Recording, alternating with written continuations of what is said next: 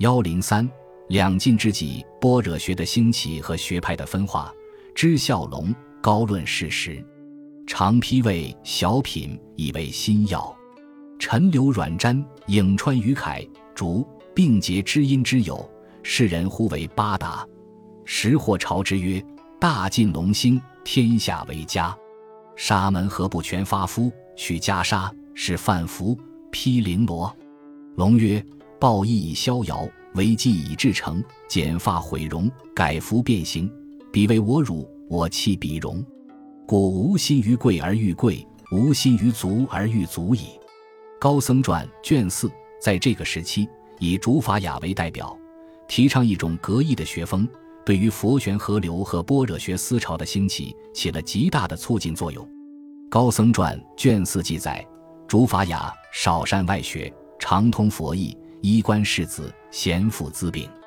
十一雅门徒，并试点有功，未善佛理。雅乃与康法郎等以经中事书拟配外书，为生解之力，谓之格义。及皮肤、檀香等亦变格义，以训门徒。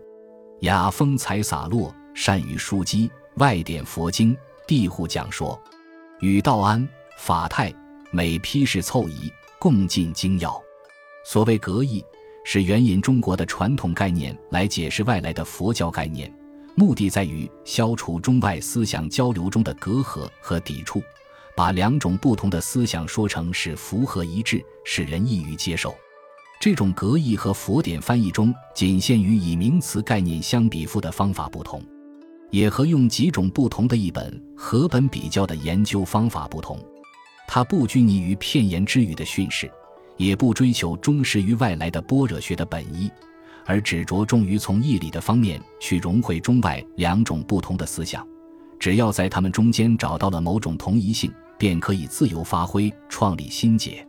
由于般若学和玄学在哲学的理论形态上本来存在着同一性，所以当时的格义主要是围绕着本体论的哲学问题去沟通佛玄，通过有无、本末、色空等范畴，在他们中间寻找对应的关系。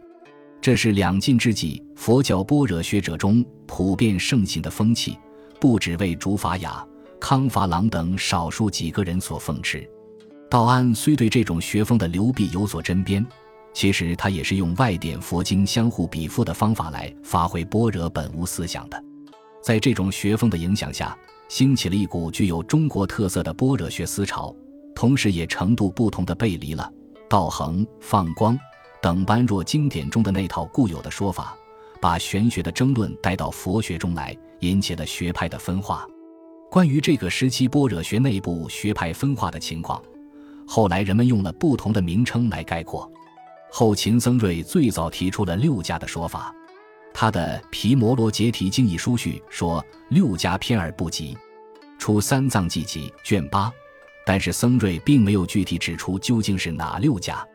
僧肇的《不真空论》概括为心无、即色、本无三家，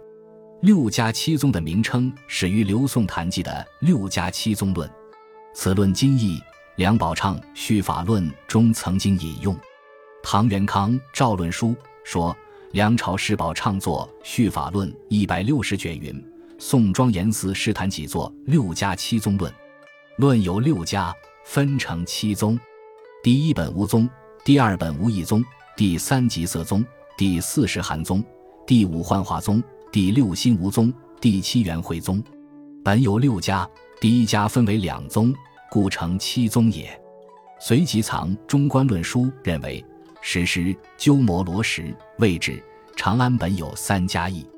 第一本无义，第二极色义，极色分为二家，关内极色与之道临极色，第三心无异。这些说法看来虽不一致，其实是可以并行不悖的。比如谭记把本无分为二家，吉藏把极色分为两家，都是对于当时客观情况的反应，并不存在谁是谁非的问题。既然当时的般若学已经形成了一种思潮，必然要出现众说纷纭、学派林立的情况。不仅彼此之间有对立，即领同一个人，他的思想也可能前后有变化。人们根据不同的角度和标准来描述这种情况，有的说的粗一些，有的说的细一些，是完全可以理解的。一般说来，六家七宗的说法着眼于反映当时的全貌，三家的说法着眼于点明当时三个最有影响的学派。目前这两个说法都已为学术界所采纳。据汤用彤先生的考证，六家七宗的代表人物是六家七宗主张之人：本无、本无道安、性空宗义、本无义、主法身、主法泰、诸僧夫、吉色、吉色、知道林、西超、石寒、石寒、于法开、于法威、和默、幻化、幻化、道一、心无、心无、知敏度、主法运、道恒、桓玄、刘遗敏、元慧、元慧、于道岁。这些学派在两晋之际几乎是同时的涌现，不像玄学那样可以找出一个层次清楚的历史顺序。比如道安和竺法泰同时师事佛图城，但是一个创立本无宗，一个创立本无义宗；于法开和于道岁同为于法兰的弟子，但是一个创立石寒宗，一个创立元惠宗。道安和知道林生年相当，宗年道安稍后。吉色、本无两宗的创立也无法确定孰先孰后。此外，学派的分化灵活多变，仿佛是异军突起。其中的逻辑线索也不易把捉，比如新无宗的主法运，他的老师是本无一宗的主法身；幻化宗的道一，他的老师是本无一宗的主法泰。究竟新无、幻化和本无一宗有什么内在的理论联系，是不大清楚的。产生这种情况的原因，是由于当时佛玄合流的思潮来势甚猛。许多佛教般若学者自身的理论准备不成熟，而又急急忙忙去迎合这个思潮，创立新解，于是，在一个相当短的时间内，把玄学中的争论都搬过来了。知敏度创立心无疑是一个典型的例子。《世说新语·假绝篇》记载，敏度道人始欲过江，与义仓道人为旅，谋曰：“用旧义往江东，恐不办得事，便共立心无益。继而此道人不成度。”闽度国讲义积年，后有苍人来，先道人寄语云：“为我致意闽度，无意那可立。”至此计，全就击耳，无为遂复如来也。知敏度是当时的一位渊博的学者，对《维摩诘经》和《首楞严经》进行过合本研究，并撰有传译经录。但是为了适应江东的旋风，便仓促改变旧义，而创立新解。从一种观点迅速地跳到另一种观点，就当时流行于江东的玄学而言，各种不同的派别都是存在的。因此，佛教般若学者有的去迎合这一个派别，有的去迎合那一个派别，这就产生了六家七宗一时间蜂拥而起的情况，令人眼花缭乱、应接不暇。虽然如此，般若学内部学派的分化和演变，并不是毫无规律可循的。从抽象的思辨哲学的意义来看，它所探讨的问题和玄学基本相同。既然玄学的分化和演变是围绕着如何处理本体和现象的关系而展开，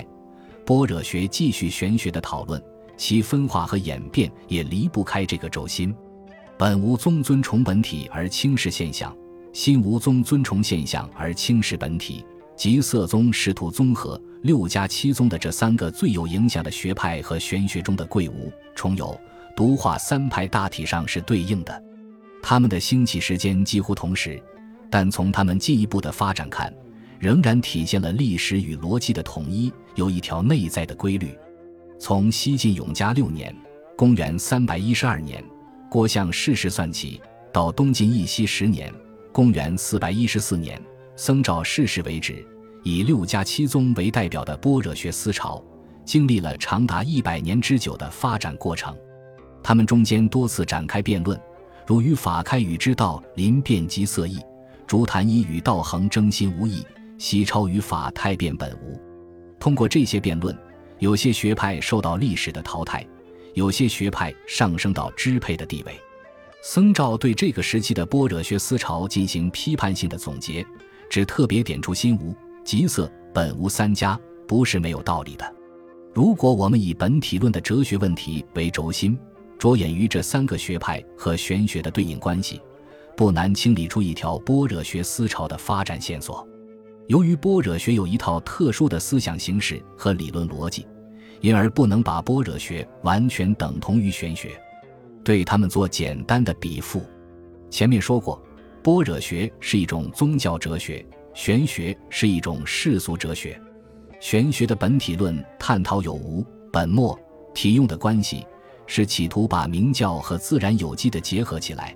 达到一种既肯定现象又肯定本体的积极的结论。般若学恰恰相反，它以俗谛来说一切法是有，以真谛来说一切法空，